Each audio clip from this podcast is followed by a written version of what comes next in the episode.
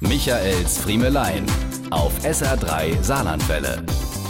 Da kamen wir um die Ecke, in Venedig, um die hinterste aller Ecken, mehr als drei Kanäle von den typischen Touristenmeilen entfernt, unterwegs zu einem echten Insider-Tipp, einer Pizzeria, in der die Einheimischen essen, wo man eine Pizza so groß wie halb Salui zu vernünftigen Preisen bekommen soll.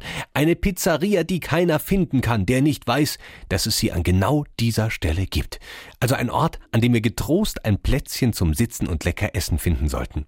Und dann kamen wir dort also um die Ecke und damit aus dem Staunen nicht mehr mehr heraus. Vor unserem von Touristen angeblich kaum frequentierten Pizzalokal standen sie Schlange.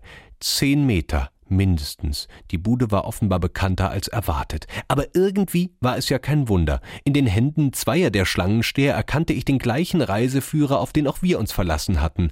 Ein Schmöker mit Insider-Tipps.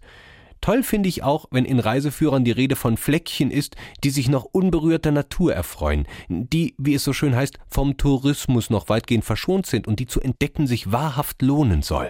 Oder wenn wir lesen können, wo man abseits ausgetretener Touristenpfade unterwegs sein kann, also wo man die Gegend noch in ihrer ganzen Ursprünglichkeit erleben kann.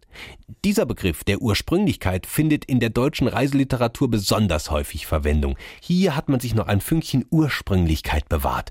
Was bedeutet, hier sieht's noch genauso marode aus wie vor 200 Jahren. Und was das krasse Gegenteil ist von, die Region befindet sich im ständigen Wandel, wohinter man vermuten darf, dass der Baukran der Begleiter durch den Urlaub sein wird.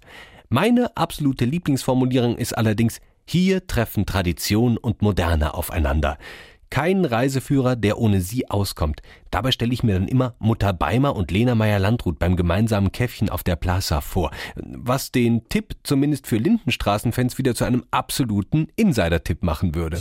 Diese und mehr von Michaels Friemelein gibt's auch als SR3 Podcast.